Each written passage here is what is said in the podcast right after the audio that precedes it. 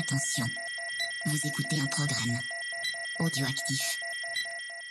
Oh, touching! Touch, yeah. Jack Miller nudging him wide as well. And the strike. Oh, contact! Oh! Miller and Mir, side to side. Big, they bash into each contact. other. The checkered flag is out. It's Zarco versus Martin for second, but the race winner tonight, no questions about it. A stunner from Fabio Quattararo to win, and the battle for second is close, but it goes to Zarco. Bonjour à tous, on est très heureux de vous retrouver pour un nouveau numéro de C'est qui en pôle. Aujourd'hui, c'est le numéro 141 et on va parler du septième Grand Prix de la saison 2023 qui s'est déroulé ce week-end en Allemagne sur le circuit du Sachsenring. Cette semaine, pour m'accompagner, Olivier. Comment ça va, Olivier, après ce week-end? Bonjour Ophélie, bonjour à tous. Ben ça va pas mal. On a eu un beau week-end, surtout en Avec GP. un, résu- Donc, avec euh, un résultat en Moto 3 que t'attendais depuis des semaines. Ah, Je pense que t'as hâte de nous en parler. ouais, c'était c'était euh, je suis pas venu juste pour ça, hein. c'était prévu que j'enregistre ce numéro euh, bien avant, mais voilà, c'est Ouais, bien c'est ce que je disais aussi pour les épisodes avec Bezeki. On va commencer tout de suite l'épisode avec le gagnant du jeu concours sur Twitter. Euh, c'est Larme Demon qui va pouvoir euh, faire le beau avec nos petits goodies C'est qui en pôle car il a remporté euh, il a remporté le concours ce week-end. N'hésitez pas, surtout le concours est tous les week-ends sur le- sur notre Twitter. Il suffit de deviner qui sera en pole position le samedi pour avoir une chance de gagner des goodies. Ce qui en ce moment est pas très Non. difficile. Vraiment, euh, tu nommes une Ducati, t'as une chance sur 8 déjà, donc c'est assez simple. Ouais, exactement. Bon, côté news, il n'y a pas de news euh, cette semaine, euh, Oui. puisque la seule chose qui a pu passer, c'est euh, le démenti euh, de l'arrivée des multiples, euh, multiples KTM euh, l'année prochaine, euh, dont parlait Pierre dans l'épisode précédent. Euh, donc, on supposait une, une potentielle arrivée de deux KTM, euh, KTM en plus. Euh, ça a été démenti euh, vendredi, euh, vendredi dans les médias. Donc, c'est la seule news, mais en même temps, euh, c'est pas très étonnant vu qu'on est quand même sur trois back-to-back euh, d'affilée. Je Ouais. pense qu'il y aura un peu plus de news euh, après Assen, euh, après la doute. On va commencer tout de suite du coup les débriefs euh, avec euh, le Moto I. Euh, on pense soir à Pierre et à Cyril euh, qui suivent cette catégorie un peu plus que nous. Euh, côté euh, côté qualif euh, en Q1, euh, on a Spinelli, Okubo et Ponce qui se qualifient pour aller en Q2. Et en Q2, c'est Torres qui prend la pole position, suivi de Garzo, Granado et Spinelli. En termes de course, on a euh, en course 1 Jordi Torres qui s'offre pour la deuxième fois cette saison une victoire devant Randy Krummenacker euh, et Nicolas Spinelli. Et en course 2, c'est Garzo, Casadei et Torres. Donc Torres qui passe un très bon week-end quand même pour, pour- de son côté et il garde l'avantage au championnat puisque il est en tête avec 104 points, suivi de Ferrari avec 86 points et Garzo avec 84 points. Euh, je vais te laisser tout de suite, euh, Olivier, parler de, ta course préférée du week-end avec le Moto 3. Évidemment. Euh, alors, une Moto 3 qui a commencé sous la pluie hein, avec des essais assez humides euh, et ils n'ont pas eu beaucoup de temps de roulage sur sec. Euh, ça va avoir une importance tout à l'heure. hein. On, va, vite se rendre compte que tout le monde n'était pas euh, au même niveau euh, sur sec. En tout cas, en Q2, bah, on a Sasaki qui explose le record de la piste hein, et qui met une seconde à tout le monde et notamment à Honjo qui se qualifie deuxième, qui est, qui est déjà pas mal. Ortola est troisième, VGR quatrième et Munoz cinquième. Munoz qui devra faire un long lap hein, d'ailleurs pour conduite dangereuse, euh, non pas conduite dangereuse pardon parce qu'il a gêné tout simplement euh, Onju pendant la qualif et donc il devra faire un long lap. On passe à la course si vous le voulez bien et donc les deux Husqvarna, Sasaki et VGR qui font le all shot. Euh, Medellin Onju, mon petit chouchou, l'école et chip la deuxième place suivi par Ortola Olgado, euh, le leader du championnat, parti sixième, euh, gagne une place dans les premiers kilomètres de course. Fin du premier tour, David Alonso a gagné plusieurs places. Munoz prend son long lap, pointe à la 18e place désormais. Et puis, euh, bah, au bout de deux tours, Sasaki compte déjà euh, 4 dixièmes d'avance sur Onju. Le Turc a lui aussi fait le break sur l'arrière, au moins provisoirement. Olgado, euh, écurie Tech 3, je le rappelle, finit par prendre le dessus sur Onju à la fin du troisième tour et signe euh, au passage le meilleur chrono. En course, Sasaki est toujours devant, les quatre pilotes de tête font des chronos assez dingos et creusent leur avance sur le reste du plateau qui est complètement à la rue. Derrière, euh, quelques passes d'armes entre Alonso et Mazia, ça roule fort toujours pour Sasaki qui compte désormais une seconde d'avance sur ses petits camarades au début du sixième tour. On rappelle hein, le groupe de trois, Olgado, Onju, Ortola dans l'ordre. Euh, Sasaki prend 4 dixièmes par tour, c'est un peu euh, n'importe quoi, hein, j'allais dire, ce début de course pour le japonais. Il est vraiment, vraiment au-dessus du lot. Onju finalement bah, reprend la deuxième position au septième tour avec un superbe, superbe pardon, intérieur sur Olgado et tout de suite il fait le break. Euh, Onju est beaucoup plus à l'aise hein, sur le premier secteur et ça se ressent euh, très fort. Euh, le troisième groupe mené par Nepa est à 3,4 secondes de ce, petit groupe qui euh, poursuit Sasaki. Onju justement bah, entame sa remontée sur le pilote japonais et va euh, griller euh, parfois plusieurs dixièmes par tour. Euh, derrière lui, Olgado et Ortola ne suivent pas le rythme du Turc. Au 13e tour, euh, Denis Onju revient toujours à un rythme effréné, il revient patiemment au contact et il faudra attendre le 19e tour pardon, pour que la jonction soit faite. Derrière, Olgado et Ortola sont à plus de 10 secondes. On sait bien que tout va se jouer dans le dernier tour. Ils roulent une seconde plus vite que derrière. Comment cela un véritable jeu d'échecs Pour l'instant, Onju patiente tranquillement derrière Sasaki. Ça y est, on arrive dans le dernier tour. Le duel Sasaki-Onju euh, va commencer. Dernier secteur arrive. Onju tente toujours rien. Et puis arrive le dernier virage et c'est là qu'Onju, euh, collé au japonais, décide d'attaquer pour s'octroyer sa première victoire. J'avoue, j'en ai euh, chialé. J'étais tellement content. Euh, 63 départs en GP pour euh, Denis Onju, première victoire donc, suivi de Sasaki et complète le podium Olgado.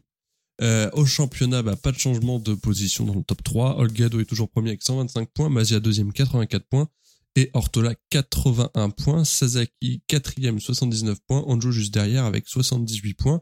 Et enfin, je finis avec Morera 73 points à la sixième place euh, du championnat. Voilà. Euh, alors j'ai fait vite hein, sur le résumé de la course, mais en vrai, il s'était pas passé grand grand chose, à part évidemment la victoire d'Onju. Euh, tout ça, je le rappelle, avec des crampes. hein, qu'on- on, l'a vu se toucher euh, les mollets, le mollet gauche, hein, surtout euh, derrière sa derrière sa botte pendant une bonne partie de la course.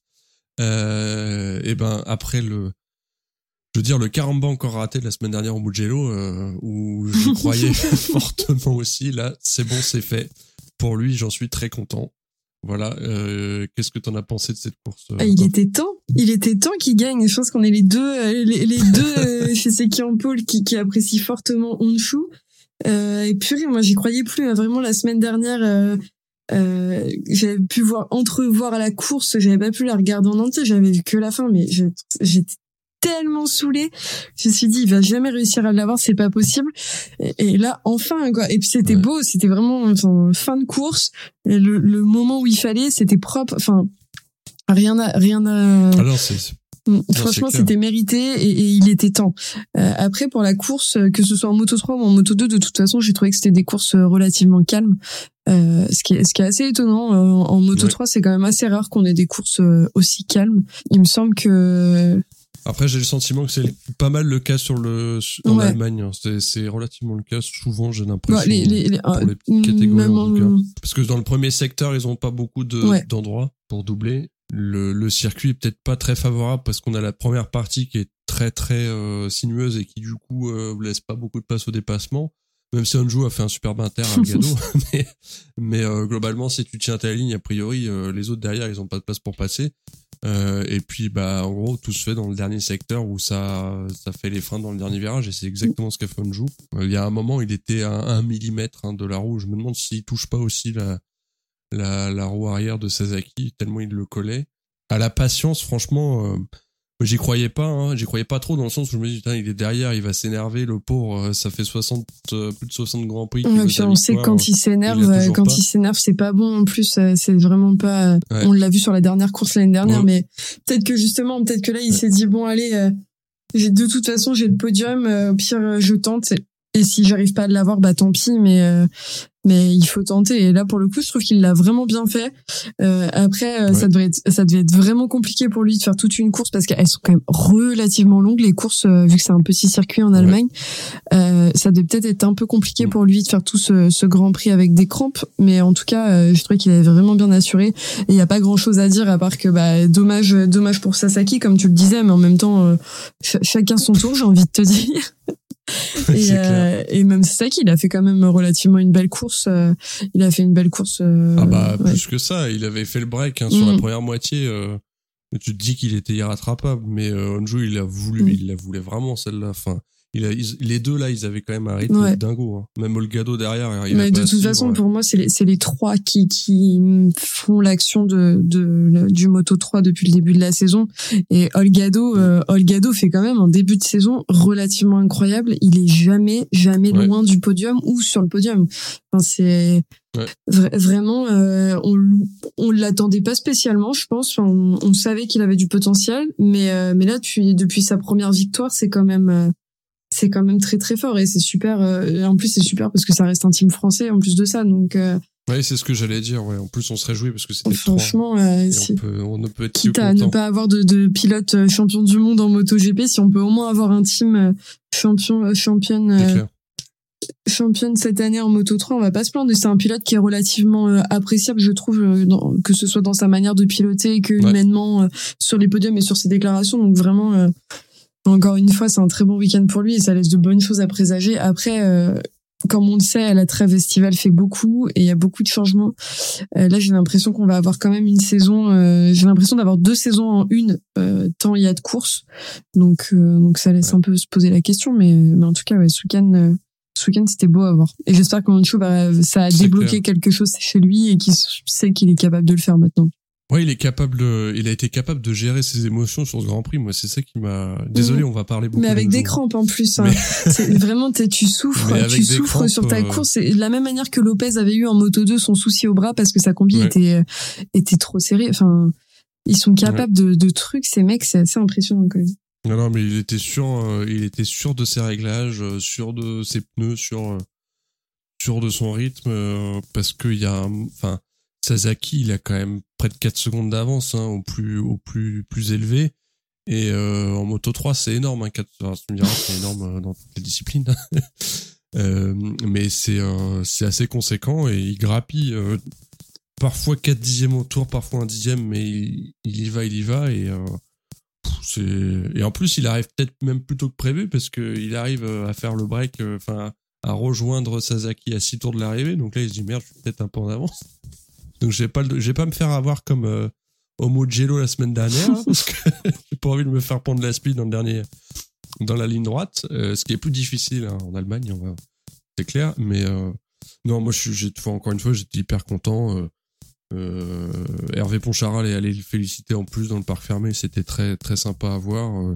Je ne peux que qu'approuver ce que ce qu'a dit Jules Cluzel au micro de Canal pendant le pendant le Grand Prix à la fin du Grand Prix. Euh, personne ne peut détester Onju, tout le monde l'aime. Et, et, euh, voilà, moi je suis super. Alors, on dira ça à la boîte à clapper parce qu'il se fait saucer dans tous les sens, pas dans le bon sens du terme, depuis plusieurs courses par Kevin, qu'on embrasse. Donc je pense qu'il y a au moins on une personne Kevin. sur cette planète qui n'aime pas Honshu. Et on n'a pas d'explication du comment, du pourquoi. Juste par esprit de Il contradiction. faudra faire un numéro spécial juste pour parler de ça. Vraiment. Mais oui, en tout cas, ouais, je, je te- En invitant Onju lui-même, on dit voilà, il est là, dis-lui pourquoi tu Alors moi, pas. je parle pas turc, donc je te laisse host cet épisode. Mais en tout cas, je, je te rejoins, je te rejoins sur le sujet et je fais une petite aparté euh, puisque t'en parles. Euh, Jules Cluzel au commentaire, je trouve que c'est vraiment très chouette euh, sur les petites catégories. Ah ouais, C'est de la même manière que d'avoir Danilo ou d'avoir l'expertise de Louis Rossi et me- et même de Pugny et le Ouais. fait d'avoir un pilote euh, qui a un esprit frais sur euh, sur les trajectoires, sur le comportement en piste des pilotes, je trouve que ça c'est vraiment une plus-value. Et Cluzel est très Ouais. Euh, en- ouais, il est très, chouette, empathique, très je trouve. donc, il est euh, très mm. empathique, ouais, exactement. donc, euh, le donc, euh, Canal, si vous nous écoutez, n'hésitez pas à le remettre à l'antenne, on l'adore. Ouais, absolument. Bon, je pense qu'on a fait le tour de la moto 3, euh, du moto 3, parce que vraiment, comme on disait, la course était relativement calme. On va pouvoir passer au moto 2, euh, qui était pas beaucoup plus animé, on va pas se mentir. donc, côté moto 2, en qualif, on a eu Barry Baltus, Aaron Canet, Somkat Chantra et Sergio Garcia qui se sont qualifiés en Q1 euh, pour euh, la Q2. C'est Pedro Acosta qui a pris la pole position, ça n'étonne personne suivi de Tony Arbolino, Jack Dixon, Aaron Canet, Alonso Lopez et Sam Lowe's. Euh, côté course, comme je disais, c'était relativement calme. Il fallait suivre les deux premiers tours, les deux derniers, et vous aviez une idée de la course. À l'extinction des feux, c'est Arbolino parti à la deuxième position qui prend le all shot devant Pedro Acosta. Mais l'Espagnol va pas se laisser faire puisque dès le premier tour, dès la fin du premier tour, il va venir prendre les commandes de la course et on le reverra pas. Euh, derrière les deux hommes de tête, il y a Lopez qui s'installe à la troisième place alors qu'il partait cinquième. Euh, il essaye tant bien que mal de suivre les pilotes euh, qui creusent l'écart bien comme il faut devant. Euh, et Acosta s'envole pour pour prendre beaucoup d'avance sur sur les pilotes et bien garder sa, sa position sa position en course. derrière, on a Lopez qui rétrograde à la cinquième place finalement et Canet qui surgit de nulle part et qui vient qui tente de tenir la roue d'Arbolino. finalement, il va commettre une erreur et il perd l'avant. malheureusement pour lui, c'est un peu compliqué cette course, mais il y en a un avec qui ça profite, c'est Dixon qui se faufile et qui s'installe à la troisième place devant Lopez et Chantra. Chantra qui va venir gentiment passer Lopez, qui va tenter de revenir sur Dixon, euh, mais l'anglais a quand même un rythme très très bon et vient qui lui remonte sur Arbolino. Donc Chantra reste euh, reste derrière sans pouvoir faire grand chose et Dixon qui essaie de venir euh, venir faire les venir dépasser Arbolino n'y arrivera pas. Euh, c'est donc sans surprise qu'Acosta va passer la ligne d'arrivée en tête, suivi d'Arbolino, Dixon, Chantra et Lopez. Donc comme je vous disais, il s'est pas passé grand-chose. Quelques chutes, euh, dont celle de Binder et Bobby Schneider euh, en, en, début de course après une touchette avec Alcoba et, et la chute de Canet qui est vraiment qui est vraiment dommage pour lui parce que bah, parce que c'est compliqué pour lui ce début de saison malgré lesquels les bons résultats qu'il a pu faire sur certaines courses. Euh, et donc au classement du championnat, on retrouve Arbolino avec 139 points, Acosta qui le rattrape gentiment avec 124 points, Alonso Lopez avec 82 et Jack Dixon avec 79. Voir Acosta devant, c'est pas très mm. étonnant. Euh, enfin, en gros, il y a, y a les pilotes en forme du moment. Ouais, bah, de toute façon, pour moi, la seule animation avec des gros guillemets animation c'est je suis pas sûr que ce soit le bon terme mais de ce début de saison en moto 2 euh, c'est le duel Acosta Arbolino parce que Arbolino quand on regarde ses résultats sur les précédentes saisons on l'attendait pas là en fait on l'attendait pas à ce niveau. Euh, je trouve que il, a, il a quand même il est dans un team où, où on lui donne les moyens d'arriver là où il est il est en tête du championnat euh, c'est bête, mais il est quand même euh, aidé et accompagné par euh, bah, par Fabio Quartararo en GP parce qu'on sait qu'ils sont très proches et, et de, de, la même manière que Jack Dixon, c'est ils sont très potes. Donc je pense que ça aide aussi d'avoir les conseils d'un pilote moto GP et d'avoir des retours, même si Fabio. J'allais faire, j'allais faire une grosse provoque et dire J'allais faire une grosse provoque et demander si c'était vraiment une aide de, Quartararo. C'est peut-être peut l'inverse, c'est peut-être Arbolino qui donne des conseils à Fabio cette année. Oui, du coup. non, en tout cas, on sait que c'est un pilote qui est très apprécié dans le paddock, donc ça aide aussi. Euh, parce que vraiment, ça mm. aide aussi, et, et c'est vraiment chouette. Moi, je trouve que encore une fois, on, on juge aussi les pilotes sur euh, la manière dont ils se comportent, et je trouve que c'est un pilote qui est agréable à suivre euh, sur tous les plans. Donc de le voir à ce niveau, c'est vraiment bien, et surtout de voir qu'il est capable d'aller se battre, parce que là, à Costa, on aura mis une belle en termes de distance. Il a vraiment creusé l'écart. J'ai plus les chronos en tête malheureusement, malheureusement, mais mais vraiment, il a vraiment creusé l'écart et Dixon était très en forme aussi. Dixon est vraiment revenu dans la roue d'Arbolino. Euh, je pense que quelques tours en plus et il avait les moyens, euh, les moyens d'aller se battre euh, pour la deuxième place. ça faisait longtemps, un petit moment qu'on l'avait pas vu sur le podium aussi. Donc, je pense que c'était une course calme, mais avec des résultats qui sont vraiment, vraiment satisfaisants pour les pilotes et qui sont vraiment mérités. Euh, moi, s'il y a une chose que qui me gêne un peu en, en, moto 2, on avait déjà eu cette discussion euh, bah, tous les deux dans un épisode qu'on a enregistré tous les deux et euh, sur lequel on nous est tombé mhm. dessus. Euh, c'est le début de saison d'Ogura, puisqu'on on disait que c'était pas dingue, que bah il tombait ou il était pas là.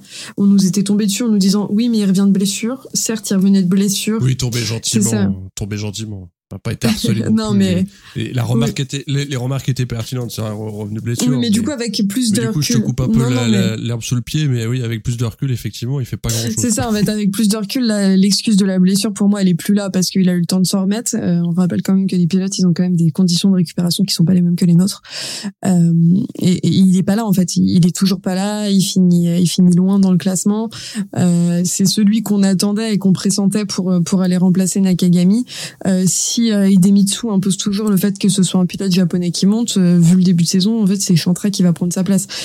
Ce qui est dommage parce que Chantra n'a pas du tout le même potentiel pour moi que que Goura et Chantra, tu le mets sur une moto GP, je pense qu'il fait rien. Tu, donc euh, donc c'est un peu. Euh, moi, j'attends la trêve estivale pour voir s'il va revenir. L'année dernière, il est revenu en fin de saison.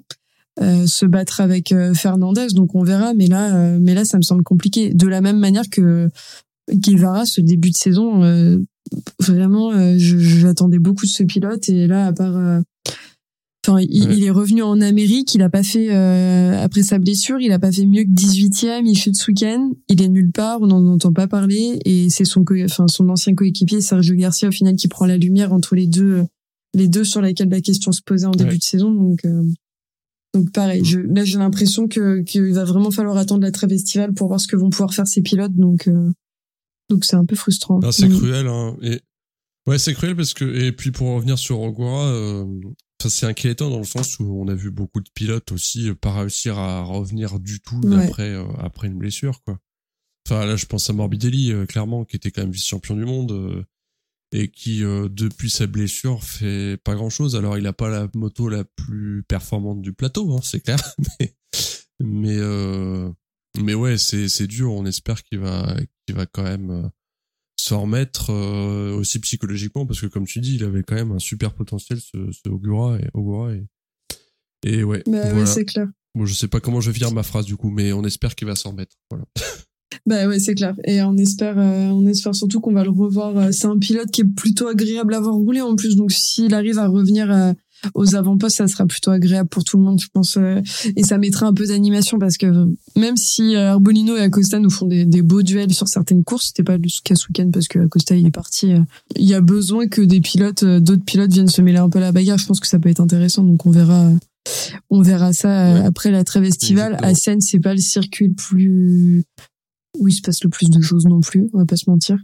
Euh, je pense qu'on n'aura pas des courses très animées, sauf événements incroyables, mais donc on va pouvoir euh, on va pouvoir voir ça euh, plus euh, Sauf flag to flag ou. Ah mais moi je n'attends que ça, un flag to flag. Il y en a pas eu depuis des mois et des mois. Et le cas, c'était au Mugello où il y avait bah, potentiellement un flag to flag sur la course sprint qui a même pas été fait. Donc moi vraiment j'adore les courses flag to flag. Je trouve que ça fout un bordel pas possible dans les résultats, dans les classements et dans la gestion des pilotes.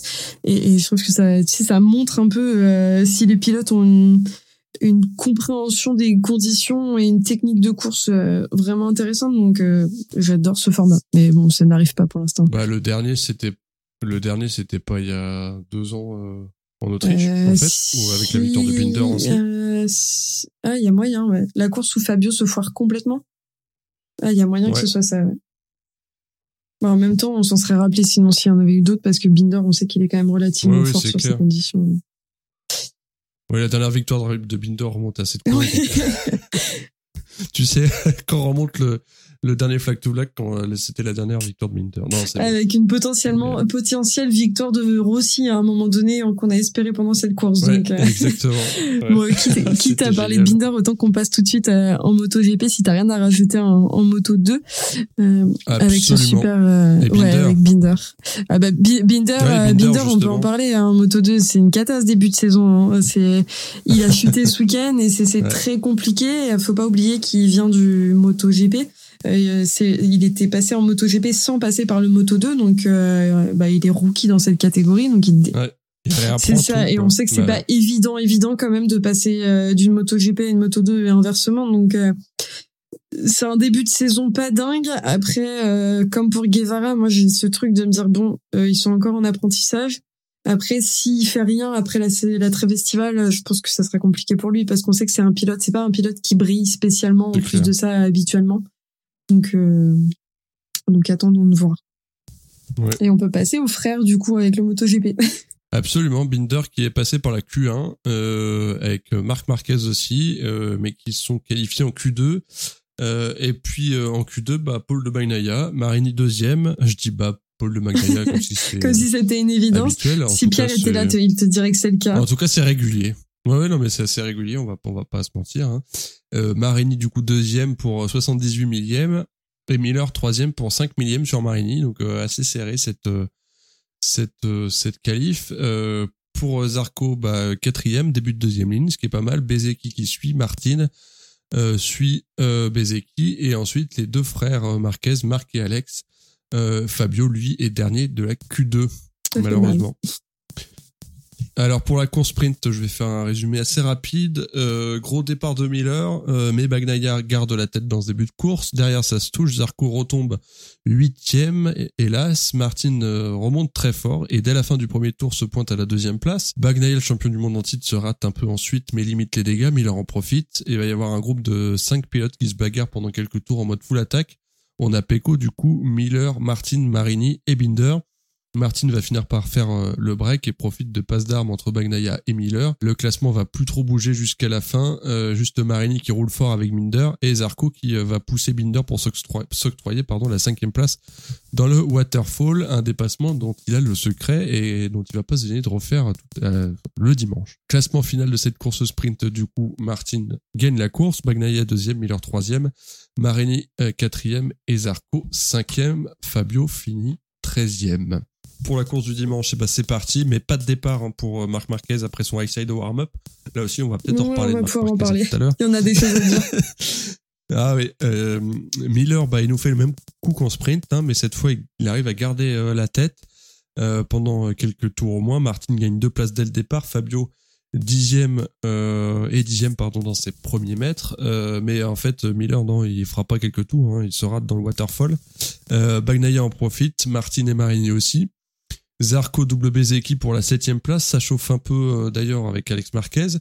Martin euh, passe en tête juste avant le quatrième tour et s'échappe un peu. Les écarts se creusent. Zarco remonte euh, encore et passe sixième avec les KTM en ligne de mire. Il finit par passer Miller à l'entrée du waterfall. Binder est un peu plus loin devant. Il va falloir réussir à l'attraper euh, bah, il va pas se passer grand chose hein, jusqu'au dixième tour où Binder prend le dessus sur euh, Marini pour passer troisième. Quelques minutes plus tard, euh, Johan Zarco revient sur euh, Marini et lui refait le coup du waterfall. Zarco va aussi vite que les leaders pendant que Binder en tête de ce groupe se traîne un peu entre parenthèses tout est relatif, hein, se traîne un peu. Binder qui roule quand même. en tout cas, on est à mi-course et pendant ce temps-là, bah, Bagnaia a rattrapé Martin et cherche à lui mettre la pression. On se dit que ça va se jouer entre ces deux hommes car ils ont déjà plus de 3 secondes d'avance sur le reste du plateau. Bezeki, pendant ce temps-là, accélère le rythme et double son coéquipier Marini pour passer cinquième. Et alors que Martin refait le break sur Bagnaia, Binder chute en offrant ainsi le podium à Zarco. Il reste 10 tours.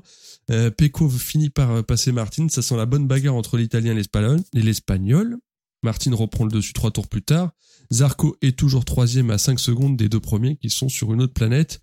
Et là, on va avoir euh, trois derniers tours d'ontologie entre Martin et Magnaya, mais c'est finalement l'Espagnol qui s'en sort et s'offre une, nouvelle victoire pour quelques centièmes de seconde. Classement final, donc victoire de Martin, suivi par Bagnaia, Zarco complète le podium, Bezeki est quatrième, Marini cinquième, Miller sixième, et un petit mot de Fabio Quartararo qui finit cette course treizième. Au championnat, après les deux courses, je respire. Euh, Bagnaia est toujours en tête avec 160 points. Martin prend la deuxième place avec 144 points. Bezeki complète le podium provisoire avec 126 points. Et Johan Zarco, quatrième avec 109 points. Quartaro est toujours huitième avec 57 points. Voilà euh, pour ce, ces deux résumés. Euh, Qu'est-ce que tu veux dire pour commencer Je pense qu'on peut tout de suite parler de Martine, de ce week-end incroyable pour, euh, pour lui. C'était vraiment... Euh, euh, pardon, mais là, il est sur une autre planète, Martine. C'était que ce soit en course sprint, c'est vraiment, c'est vraiment pour moi, il a, il a tout compris à la course sprint, de la comme Binder et comme Pecco. il est vraiment, c'est vraiment son élément. C'est c'est la course qui lui convient, le format de course qui lui convient.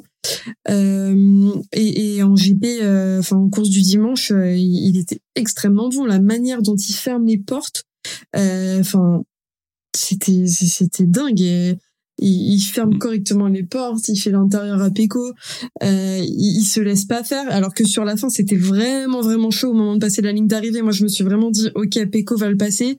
Pas du tout en fait. Enfin, c'était vraiment il a été euh, en tout point très bon ce week-end, très fort. Il est là où on l'attend en fait, parce que ça fait des mois et des mois qu'on qu'on lui tombe dessus en lui disant il manque de régularité. Là, la régularité, et pour moi, il commence à la trouver.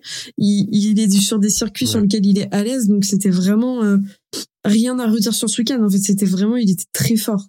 Je sais pas ce que t'en as pensé, si tu, me rejoins sur le point ou pas, mais en tout cas, euh, en tout cas, c'est comme ça que moi je l'ai ressenti.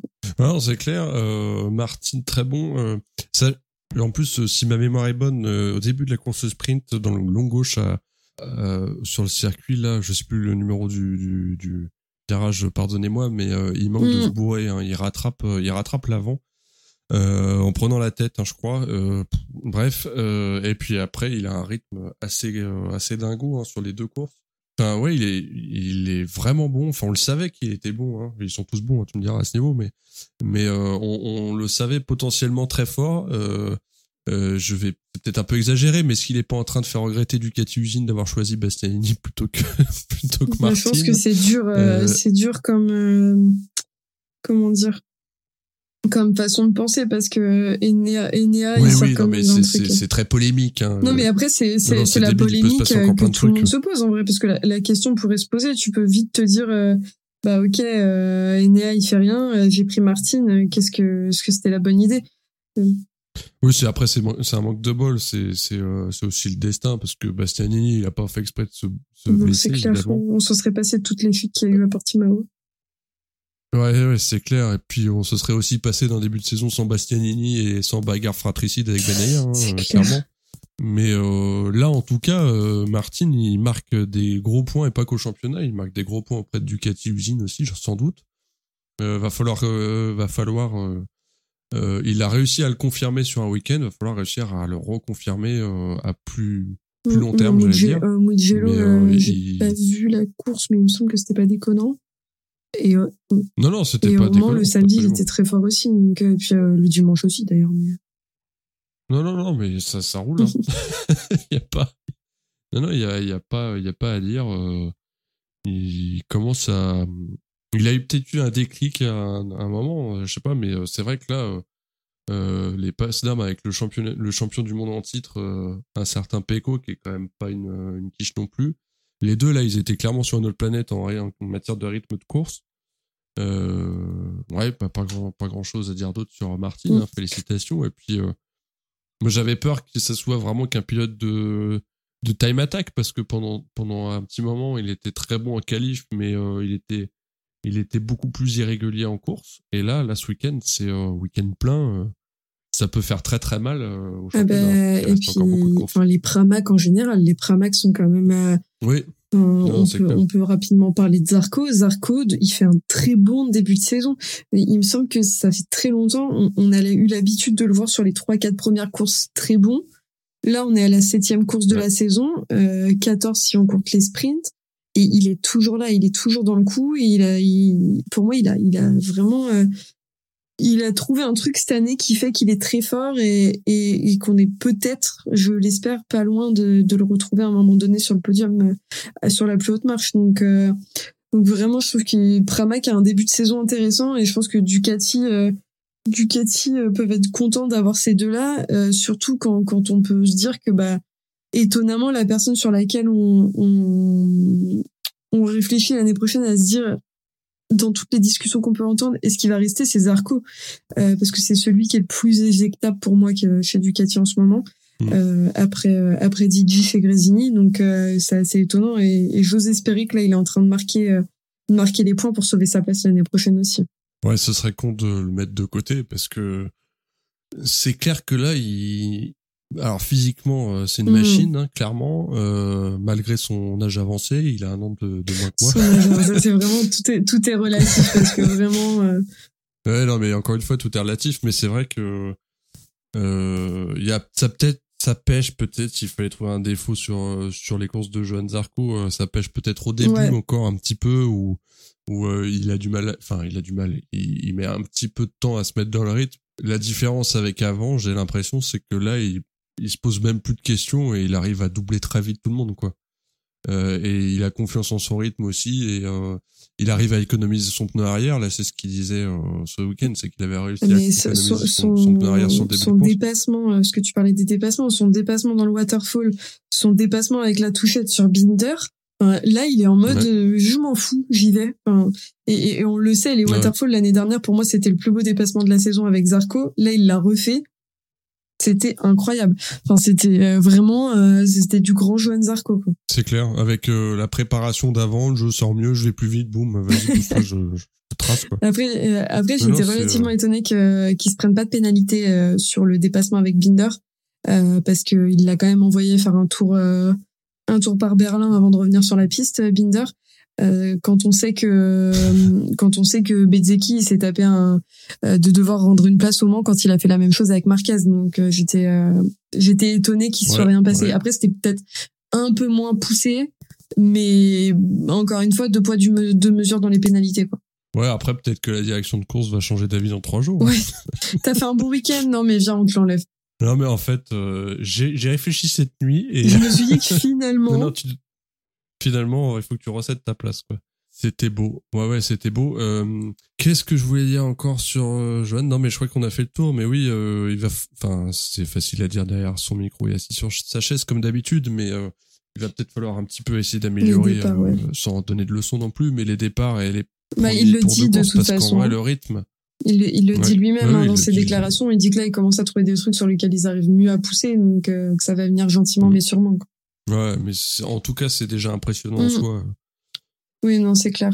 Après, euh, côté côté impressionnant, euh, la, la, domination du Cathy est quand même importante, importante sur ce début de saison. Et je trouve que sur cette course en particulier, tu prends les huit premiers du classement, t'as que t'as une KTM qui se balade euh, qui se balade au milieu qui est celle de Miller euh, parce que Binder euh, Binder qui était quand même en marche pour pour très bien faire une course et prendre prendre la troisième position bah, c'est c'est viandé et mais Miller Miller il est là il, il joue aussi les avant-postes je pense que franchement les les, les Ducati les Ducati elles ont de quoi faire cette saison il y a toujours cette domination italienne qui est vraiment impressionnante donc je pense que que Joanne, il a toutes les armes pour euh, pour aller gagner aussi à un moment donné. on espère parce que on, l'attend tous. Mais, mais, ce que je trouve euh, que je trouve assez intéressant euh, par rapport à ce que certains disaient sur la soi-disant coupe Ducati, le fait qu'il y ait beaucoup de Ducati, mais en fait, encore une fois, et on l'a déjà dit, hein,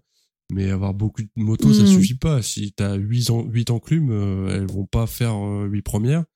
Euh, et là, il se trouve que les Ducati marchent très bien, euh, que euh, toutes en plus, enfin aussi bien celle de Pecco qui, qui performe de ouf, il y a aussi celle du VR46 et celle de Pramac évidemment. Et même celle de Grésini parce que Alex, Alex Marquez n'est pas si loin non plus, c'est pas déconnant. Ah et ils ont quand même des champions du monde et des vice champions du monde dans leur dans leurs équipes. Donc ok, enfin la Ducati, d'accord. Et puis Alex Marquez, on sent qu'il a récupéré un petit peu de confiance après son passage chez mm. Honda où clairement euh, cette moto est dangereuse. Oui, hein, c'est euh, clair. Mais en tout cas, euh, pour on en reparlera juste après. Pour les, pour, les Ducati, en tout cas, ils ont des motos avec des ingénieurs qui sont très bons, qui développent les choses. Et encore une fois, c'est cyclique. On a eu des airs Honda, on a eu des airs Yamaha, là c'est l'air Ducati.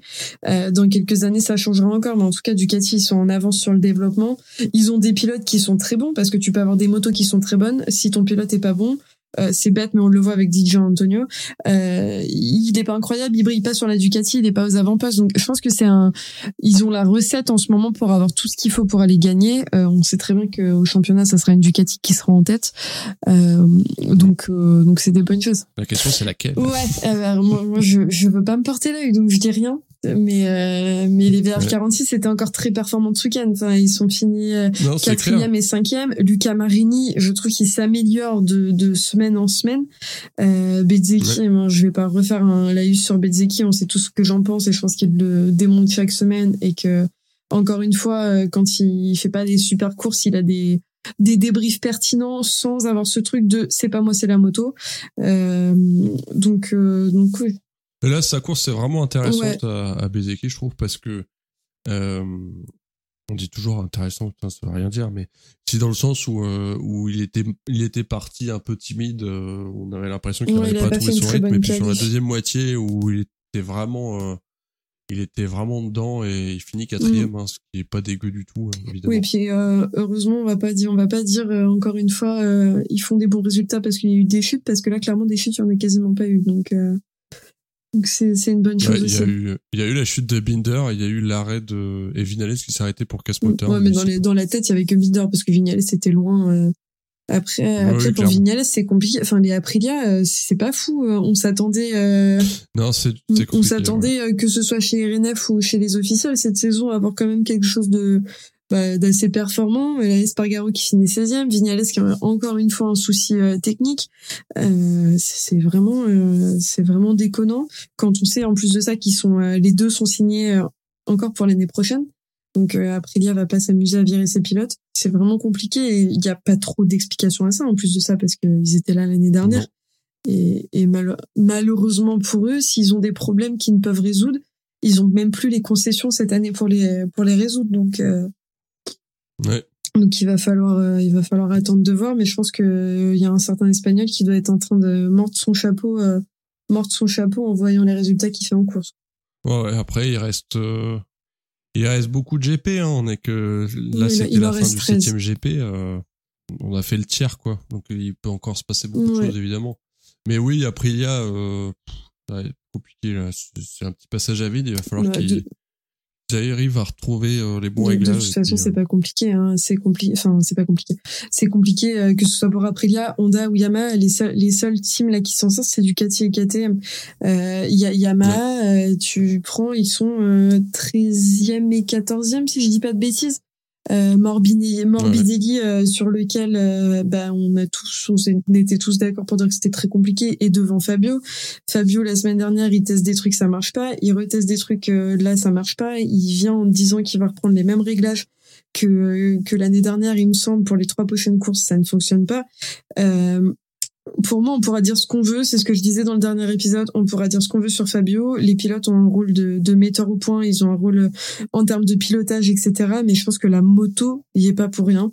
Euh, qui, qui, a un vrai souci sur la moto euh, parce que parce que tu peux pas euh, tu peux pas être à, en, bout de, de, course comme ça, alors que l'année dernière, euh, tu déjà t'as fini vice vice champion en étant vraiment à la limite de la moto. Enfin, il y a un vrai souci qu'il va falloir régler euh, régler vite si Yamaha veut faire quelque chose et s'ils veulent garder leur pilote, surtout parce que je pense qu'un Fabio Quartararo, euh, c'est ça, et je pense qu'il est capable de dire merde à un moment donné, je rachète mon contrat et, et je me casse. Donc après, pour aller où, c'est la question. Euh, mais mais bon, si si y a un team, euh, parce que le potentiel de Fabio, on le connaît. Euh, il y en aura qui ont tendance à dire oui, mais il n'y avait pas Marquez et c'est une année de chance. Je pense que c'est faux et que le, c'est un très bon pilote quand quand il a les moyens. Donc donc à voir quoi. Et, euh, et pareil, et pareil pour Morbidelli. Il faut pas oublier que Morbidelli, euh, même si Yamaha c'est Rossi, il est quand même euh, couvé par Rossi et, et la VR46. Il y a moyen que des gens courent après les pilotes de la VR46. Donc s'il y a des places qui se libèrent, pourquoi il resterait chez Yamaha mm. qui performe pas quoi? Ouais, bah transition toute trouvée. On va peut-être parler un peu d'Honda juste plus spécifiquement, mais comme tu disais, les les, les Yam, en gros les mm. japonaises à la rue. Hein. Il y a plus Suzuki, donc on peut dire japonaises. Augusto Fernandez, il finit devant les Yam. Hein. j'ai, j'ai, j'ai, enfin, il y a pas à dire. Euh, Augusto, il s'est roulé, hein, mais euh, c'est quand même euh, assez, assez marquant, je trouve. Hein. Enfin, la gaz gaz Tech 3 qui finit devant les Yamugines. Tu même dans un, tu te dis, c'est pas possible. Ouais, on est content pour lui, hein, clairement. On est content pour. On est content pour Tech 3. on est mais content pour Poncharal et tout, et pour Tech et pour Tech 3, c'est clair. Mais là, pour Yam, c'est vraiment la louche. Et surtout, là, Tech 3 finit devant toutes les Honda. c'est le premier Honda, c'est euh, Nakagami, euh, Nakagami, euh, la 17e place du classement général quand même. au classement général du championnat, on a Nakagami qui est 17e avec avec Marquez qui est 19e. Ensuite, tu dois aller oui, Rins, euh, je sais même pas. Ah non, pardon, je dis des bêtises. Il y a Rins qui est 13e. Mais bon, Augusto Fernandez est juste derrière. 13e, c'est pas fou quand même. Ça fait trois courses qu'il est pas là. Et Mir qui est 24e. Mir, il a marqué des points uniquement sur une course au Portugal le dimanche et sur une course sprint. Sinon, il est tout le temps tombé. Il était jamais là. c'est... Non, mais le, le, pauvre euh, Joan Mir, il a vraiment, ah, il, a me fait énormément, il me fait énormément de peine, euh, Joan Mir. Enfin, c'est... Non, non, c'est, la misère. Et quand tu vois les pelles que se prend aussi Marquez euh, avec la Honda, euh, mais oui, de, enfin on l'avait, on l'a déjà dit, hein, mais euh, la Honda, elle devient, ça devient un instrument de de de, de, de mm. meurtre. Enfin, j'aime beaucoup l'expression de Cyril qui est la Honda, c'est une brailleuse à poussins. Non, non, mais exactement. C'est vraiment c'est euh, du coup l'interview euh, de Nakagami euh, post euh, post warm up euh, dans lequel il disait que euh, le dimanche parce que Marquez s'est pris un énorme outside euh, pendant le warm up sur lequel tu vois clairement Ouais. qu'il est dépité. Enfin, je j'ai pas souvenir d'avoir vu Marquez la tête entre les bras euh, sur les pneus euh, en bord de piste aussi dépité, euh, juste dire bon bah je baisse les bras quoi.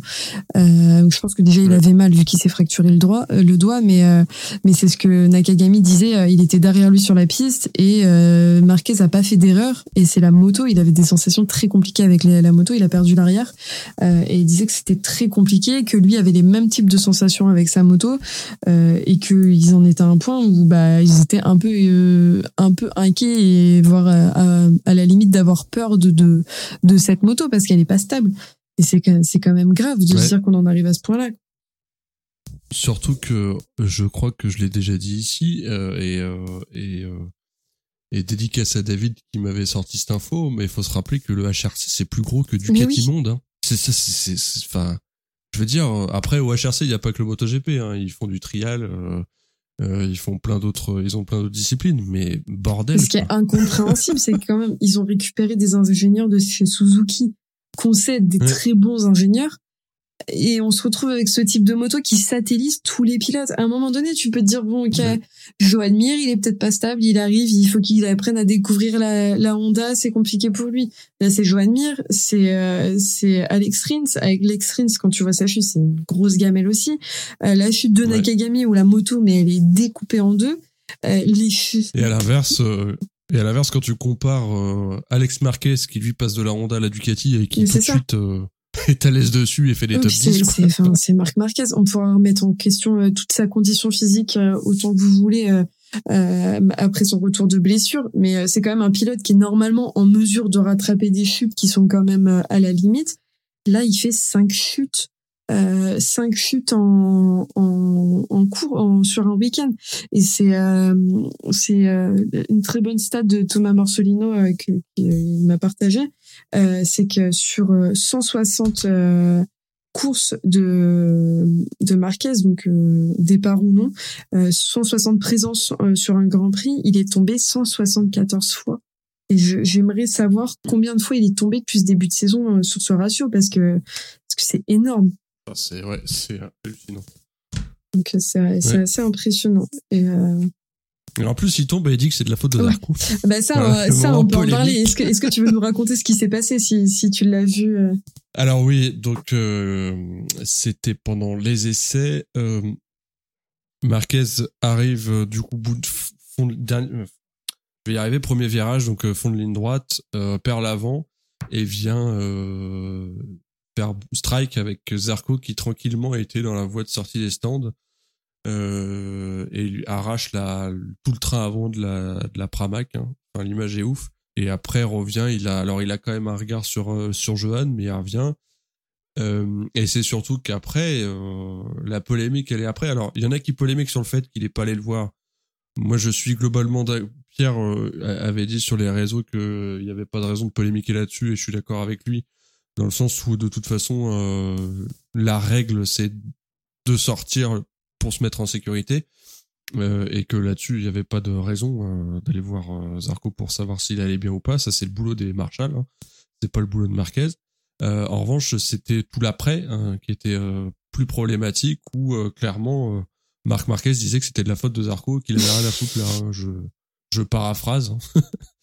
Euh, ce qui est quand même assez dingue. et ce qui montre aussi, ce qui montre aussi l'état d'esprit du Mhm. garçon, quoi. Enfin, malheureusement, euh, ouais, c'est c'est dur. hein. Enfin, moi ça m'emmerde parce que je suis quand même un fan de Marquez, euh, du pilote en tout cas.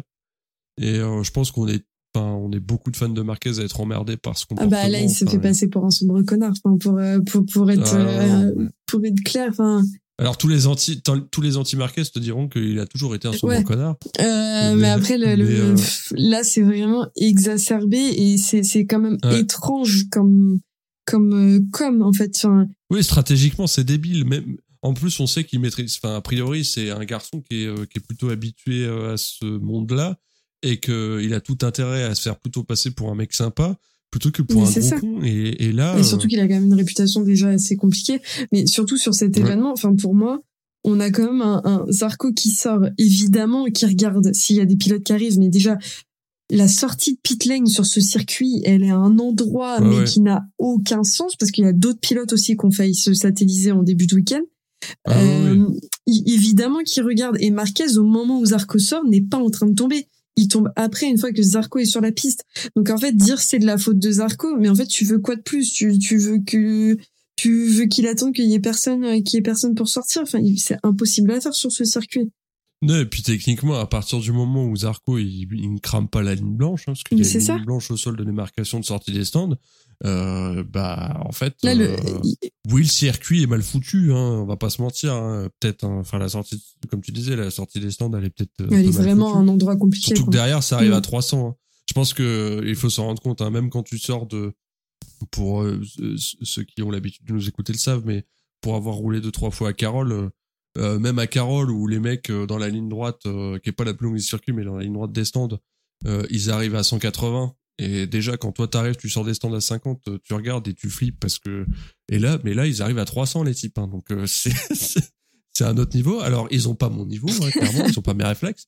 Mais pour donner l'idée, enfin ouais ouais ça ça c'est c'est euh, c'est n'importe. Enfin pff, il y a peut-être une réflexion à mener du côté euh, du côté allemand sur. Ah mais je sur pense que la question va se poser après ce week-end parce que c'est pas les seuls pilotes. Euh, Il y a d'autres pilotes euh, en début de séance qui ont, eu- qui ont failli avoir le même souci.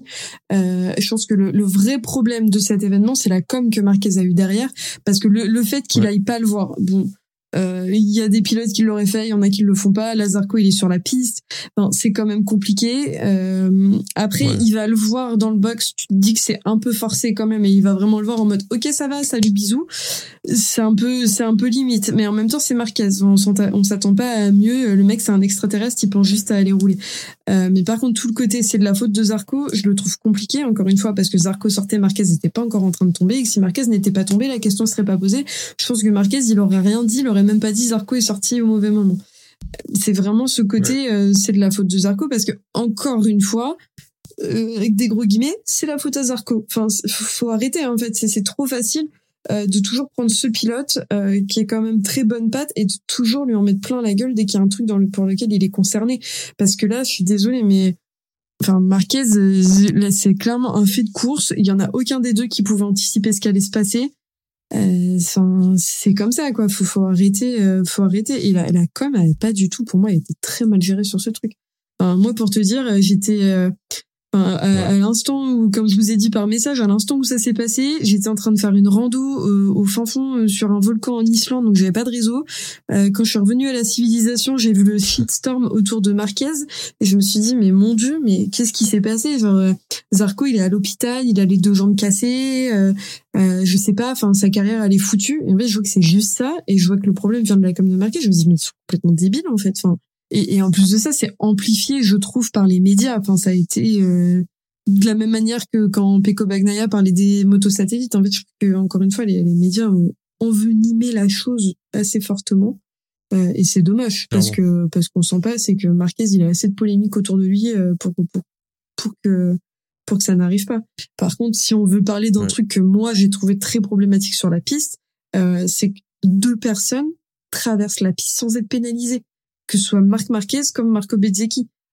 Avec tout, tout la- le- l'admiration que j'ai pour Marco Bezzecchi, à quel moment on traverse une piste en courant, une piste sur une séance où il y a des essais où les motos elles roulent, même si tu regardes à gauche à droite, pardon, mais même nous à Paris quand on traverse la route, on regarde à gauche à droite et il y a des voitures qui peuvent arriver sans qu'on les voit. Alors sur une piste où les motos elles roulent à 300 et la direction de course, Apparemment, elles viennent toujours du même côté.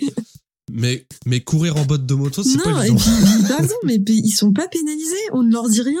Enfin, il y a aucune, enfin, à quel moment, en fait? Ouais. Tu, tu vas avoir des pilotes qui vont faire des trucs, euh, des trucs moins, moins dangereux pour eux. Ils vont se prendre, ils vont se prendre des pénalités de dingue. Je pense particulièrement à Bezzecchi qui a secoué des Marshall l'année dernière dans le bac à gravier. Mais il s'en Ouais. est pris plein la tête. Là, le mec, il traverse, il risque sa vie, la vie des autres pilotes. Enfin, et, et la, la, pardon, mais la sécurité. Euh, c'est plus une, c'est une question de discipline, même sans parler de risquer les vies. Euh, Mm. C'est, euh, tu fais juste pas ça. Mais enfin, il, il, est, pas tout seul, marre. quoi. Enfin, tu, tu perds du temps, et bah tant pis, c'est comme ça, puis Mm. c'est tout, en fait. Enfin, la, la veille, la veille, tu Ouais. dis que t'es pas allé voir Zarco parce que, soi-disant, il fallait absolument que tu sortes du bac, c'était dangereux, mais par contre, tu traverses la piste pendant une séance. Enfin, pardon, mais deux poids, deux mesures dans ton comportement, Ouais. quoi. Enfin. Et, et j'ai trouvé clair. ça, enfin, vraiment, j'ai trouvé ça problématique. Et, et pour moi, c'est le signe aussi, euh, peut-être pas le, le fait qu'il traverse la, la, la piste en courant, mais euh, tout le reste de ce week-end, euh, vu qu'il il s'est fracturé le doigt euh, le, le dimanche matin en warm-up, il Ouais. a euh, il a abandonné la course du dimanche. Euh, pour moi, là, c'est vraiment, euh, je- c'est pas ce que je disais dans l'épisode du dimanche. Je disais que pour moi, c'était un pilote qui était très fort, qui était revenu très fort, qui était revenu euh, à son top niveau physique. Euh, là, je pense que c'est un pilote euh, qui donne l'impression d'être à bout, un pilote qui fait des fucks à, à la moto. Ben, euh, Ro- Rossi l'a Ouais. déjà fait, mais euh, mais, mais là, t'as l'impression d'avoir un mec qui est, qui est en burn-out et qui est en train de péter un câble et qui sait pas où donner de la tête. Enfin, moi, quand je le vois courir, euh, courir dans tous les sens pendant les qualifs pour aller reprendre sa moto, alors oui, certes, il est très fort Mm. et, et, et c'est Marquez, c'est ce qu'on attend de lui. Mais la manière dont c'est fait, là, t'as l'impression qu'il n'y arrive pas et qu'il pousse à la limite et qu'il, bah, juste, il tombe, en fait. Et, Ouais, et où il devient dangereux Mm. pour tout le monde. et, pour, et pour lui, c'est pas qu'une question de moto, c'est une question de pilote. Ouais, il C'est quand même un pilote qui est sujet à la diplopie. Enfin, moi, vraiment, tu, tu vois, l'argument du je me suis cassé le pouce. Alors oui, ça fait mal, c'est compliqué de piloter une moto avec un pouce cassé, euh, même impossible.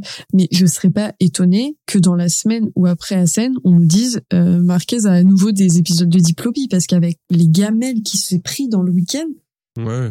Je, je vois pas comment c'est pas possible alors qu'on sait que ça peut lui, ça, c'est une épée de Damoclès qui est au-dessus de sa tête depuis euh, depuis des années. quoi. Bon, je Ouais. pense qu'on on- Non, non, mais rien à ajouter. Je pense qu'on on a, fait, le tour côté Mais MotoGP. ouais, euh, De toute façon, euh, ouais, on a fait à peu près le tour. Et, et je pense qu'il y aura encore des choses à dire à la scène parce que parce que les week-ends se suivent et se ressemblent pas. euh, et que de toute façon, on aime bien parler de Marquez tous les week-ends. Sauf pour Yamaha. Ouais. hein. Pour Yamaha, les week-ends Euh, se sont pire en pire, j'ai l'impression. C'est bien le problème. Bon, Ouais. on va rapidement, euh, rapidement euh, parler euh, des, de l'endurance et, euh, et du superbike. Alors, juste un petit mot sur le French Superbike pour lequel la, la prochaine manche sera le 30 juin euh, à Manicourt. Donc, si vous avez l'occasion de l'aller le voir, euh, c'est pas très loin pour certains. Donc, euh, n'hésitez pas. C'est une catégorie qui est vraiment chouette à suivre. Je le dis à chaque épisode, mais parce que je pense que c'est une catégorie qui manque de visibilité, pour, qui est pas assez mise en avant et avec des pilotes qui méritent, euh, avec des pilotes qu'on retrouve dans des catégories mondiales. On pense particulièrement à Debis qui est maintenant en, en Super Sport 600 en mondial euh, Mm. Superbike. Euh, donc, euh, donc voilà. Et très accessible. Ouais. Et ils savent rouler. hein. C'est ça, et c'est des pilotes, euh, enfin quand tu les vois à Carole, t'es à côté d'eux quoi. Mais bon, on va pas en parler encore trop longtemps, Ouais. sinon on va encore faire des épisodes d'une heure et demie. Je vais juste dire un petit mot rapidement sur une course qui est aussi importante que celle qu'on avait il y a quelques quelques mois en avril en endurance, euh, qui est le- les 24 heures de Spa moto, qui est la deuxième manche de la saison euh, pour le WC. Euh, que ça se passait en Belgique sur le fameux fameux circuit de Spa. Euh, c'est le Yacht qui s'impose ce week-end devant TCR Honda, puis BMW et Suzuki à la quatrième place avec euh, Yoshimura euh, SRT euh, Motuls. Certes. Le cerf. J'avoue, je sais jamais le dire. Vraiment, il y a des noms de teams comme ça. Je sais pas pourquoi mon cerveau. Le voilà. Mon, mon cerveau les assimile pas. tu et donc au classement, c'est euh, TCR Honda qui mène euh, devant le Yacht et devant BMW. Euh, Il y a eu seulement euh, 23 équipes qui ont terminé sur les 36 engagées, euh, avec euh, pas mal d'abandons et pas mal de chutes ce week-end, malheureusement, euh, dont des pilotes euh, qu'on apprécie fortement euh, euh, par ici, euh, comme euh, Parasol et Renaudin, euh, auxquels on pense fort parce que c'est personnellement c'est un pilote que je suis beaucoup, euh, que ce soit en endurance ou en superbike français, donc euh, j'étais un peu déçu de le voir, de le voir là, mais euh, enfin de le voir euh, faire ses résultats. Euh, mais c'est que partie remise puisque la prochaine manche d'endurance sera à Suzuka euh, en fin d'été avec les 8 heures de Suzuka et après la dernière sera le bol d'or. Donc pareil, c'est une catégorie euh, qui enfin c'est des courses qui sont vraiment agréables à suivre, euh, sachant que il se passe énormément de choses tout le temps et l'endurance c'est quand même particulier. Donc euh, donc voilà, c'était important d'en dire un petit Ouais. mot, euh, un petit mot ce week-end sans en faire euh, un, un des caisses parce qu'on pourrait en parler euh, 24 heures à résumer, c'est compliqué. Tu m'étonnes. Et n'hésitez pas, euh, et c'est un message qui est pas du tout sponsorisé, mais n'hésitez pas à aller voir si vous le connaissez pas encore. Les caméras embarquées de Nicolo Canepa sur YouTube euh, qui, Mhm. qui fait des caméras embarquées Ouais. de dingo. Voilà, où il a la, la GoPro sur le casque et, euh, et ça donne vraiment le, le, une idée de ce que physiquement ça Ouais. impose, quoi. Bah, puis y a, euh, du coup, j'en profite vu qu'on parle de, de ce qui est intéressant à voir, mais il y a euh, les, les vidéos euh, d'Étienne Masson sur YouTube euh, qui sont tournées et montées par son frère, euh, par son frère, euh, qui s'appelle Vlog, donc V-log, euh, qui sont des, des résumés euh, de ses week-ends où on le suit un peu plus en immersion euh, dans ses week-ends de course, qui sont extrêmement bien tournées, extrêmement bien montées et qui sont ultra intéressantes parce que c'est vraiment bah du coup euh, une autre façon de voir les courses. Donc c'est vraiment vraiment très très intéressant à voir et l'endurance de toute façon en, en soi quand on aime quand on aime la moto c'est passionnant même si c'est plus compliqué à suivre parce que 24 heures faut trouver le temps euh, faut trouver le temps et quand on n'est pas sur place c'est un peu plus Ouais. compliqué. Euh, mais ça on vous en parlera on vous parlera un peu plus d'endurance. J'en profite pour en glisser un mot euh. Ouais, j'en profite pour euh, rajouter un mot là-dessus. On vous en parlera un peu plus en profondeur puisque au, début juillet, il y a les 23h60 qui est pareil une course d'endurance euh, avec euh, des pilotes plus ou moins amateurs, euh, dont un team, un team que je vais avoir la chance d'aider sur ce week-end, qui est la RT 72. Euh, donc c'est voilà, c'est un type de, course dont on vous parlera un peu plus en détail dans un épisode spécifique et et donc, comme dit Olivier, il n'y a pas grand-chose à ajouter à part si vous avez le temps, prenez le temps de vous y intéresser parce que c'est vraiment, vraiment passionnant à voir. Je, je pense que clair. je pense qu'on a fait le tour pour cet épisode. Euh, merci Ah oui. beaucoup Olivier. Euh, nous on se retrouve euh, si, on se retrouve avec les garçons pour le débrief du Grand Prix des Pays-Bas qui aura lieu du 23 au 25 juin. Donc c'est très vite, ça va venir très vite. Et en Ouais. attendant, vous pouvez nous retrouver sur tous les réseaux, donc que ce soit Twitter, Discord sur lequel on est relativement actif. Et vous pouvez, petite nouveauté, il me semble qu'on n'en a pas encore parlé dans l'épisode, retrouver tous nos épisodes depuis la création du, du podcast sur YouTube.